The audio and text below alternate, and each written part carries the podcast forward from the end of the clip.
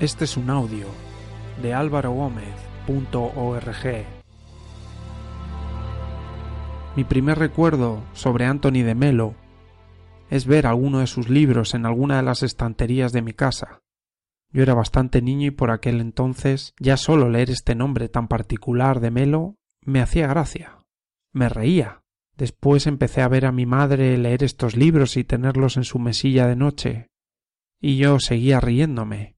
No me imaginaba que años después Anthony de Melo iba a ser alguien cuyos libros iban a calar tanto en mí y me iban a influir tanto. A veces hay cosas que nos parecen ridículas y con el tiempo terminan siendo determinantes en nuestras vidas. Tony de Melo fue una persona bastante particular, de esas que transgreden, que rompen barreras. Me gustan ese tipo de personas. Nació en Bombay, en la India, en el año 1931 y murió relativamente joven a los 56 años en Nueva York, 1987. Empezó siendo un sacerdote y terminó siendo un icono del desarrollo personal, de la, psicoterapia y de la espiritualidad. Años después de muerto, en el año 98, algunas de sus ideas fueron revisadas dentro de la Iglesia y se encontraron como no ortodoxas. Para mí hubiese sido una sorpresa mayúscula que la Iglesia no hubiese rechazado a Anthony de Melo, no porque en sí la Iglesia sea mala, sino porque es, como toda gigantesca institución, una institución anquilosada, que reacciona negativamente ante todo lo nuevo.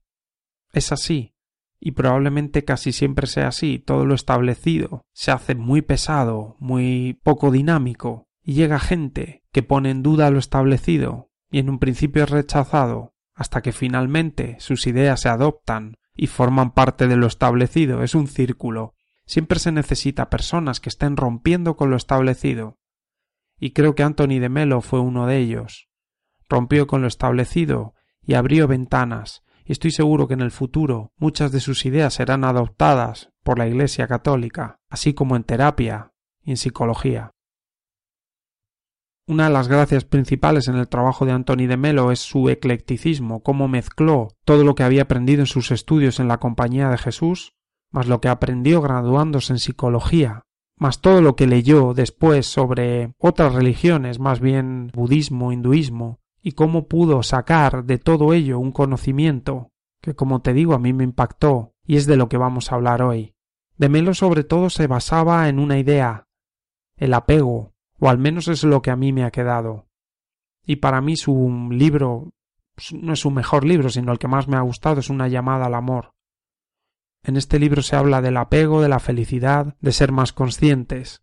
Lo leí hace muchos años y de hecho lo estuve llevando en una edición pequeñita en el bolsillo de mi chaqueta durante mucho tiempo y siempre que paraba lo sacaba y leía un ratito.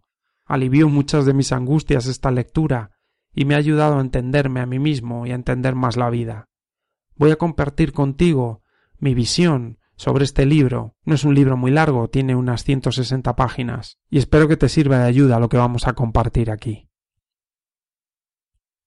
Vamos a empezar muy directamente con la característica clave que yo encuentro, en la que hace hincapié también Anthony de Melo, la característica clave de una sociedad nueva, de la nueva sociedad, de la sociedad que viene, esa sociedad que algunos consideran utópica.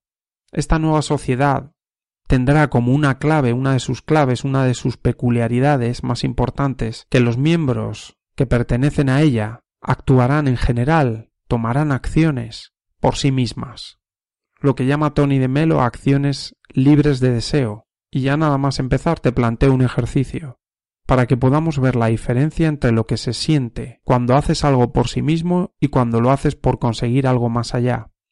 Para eso te planteo hacer ambas cosas o recordar cuando has hecho ambas cosas.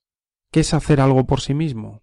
Básicamente es hacer algo no por esperar ningún beneficio de ningún tipo, ya sea económico, moral, emocional, cuando la acción no está motivada por un beneficio de algún tipo.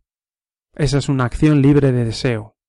Y esa es la principal característica de una persona sana mentalmente. Y ante esto uno puede pensar, pero si es que yo siempre hago algo para conseguir algo. no lo hago porque sí. Obviamente, decíamos que Tony de Melo era una persona rompedora, y aquí lo que estamos buscando es algo parecido. Romper. No violentamente, podríamos decir transformar. Y para transformar esta es la primera clave. Tomar acciones libres de deseo, libres de cualquier beneficio. Y si tú me dices es que yo voy a trabajar porque me pagan, no es una acción que uno toma por sí misma, uno no va a ese lugar a hacer lo que hace porque quiere hacerlo, va porque hay un beneficio. No te digo que no hagas eso, pero sí que te des cuenta. ¿Cuántas acciones hay en tu vida así? ¿Cuántos comportamientos hay en tu vida? Libres de deseo, libres de beneficio, que se hacen por sí mismos. Esta va a ser nuestra primera clave. Y para empezar a comprender todo esto te voy a leer literalmente una parábola que escribe en su libro Tony de Melo y que he repetido muchas veces en muchos diferentes sitios. Dice así Imagínate un autobús cargado de turistas, que va atravesando una hermosísima región llena de lagos, montañas, ríos y praderas. Pero las cortinas del autobús están echadas. No se puede ver lo que hay afuera. De hecho, los turistas no tienen ni la menor idea de lo que hay al otro lado de las ventanillas. Casi casi, y esto lo añado yo, creen que no hay nada detrás de las ventanillas, creen que la vida es sólo aquello que ven dentro de ese autobús. Imagínate que se pasan el viaje discutiendo sobre quién debe ocupar.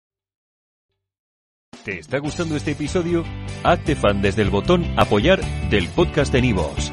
Elige tu aportación y podrás escuchar este y el resto de sus episodios extra. Además, ayudarás a su productor a seguir creando contenido con la misma pasión y dedicación.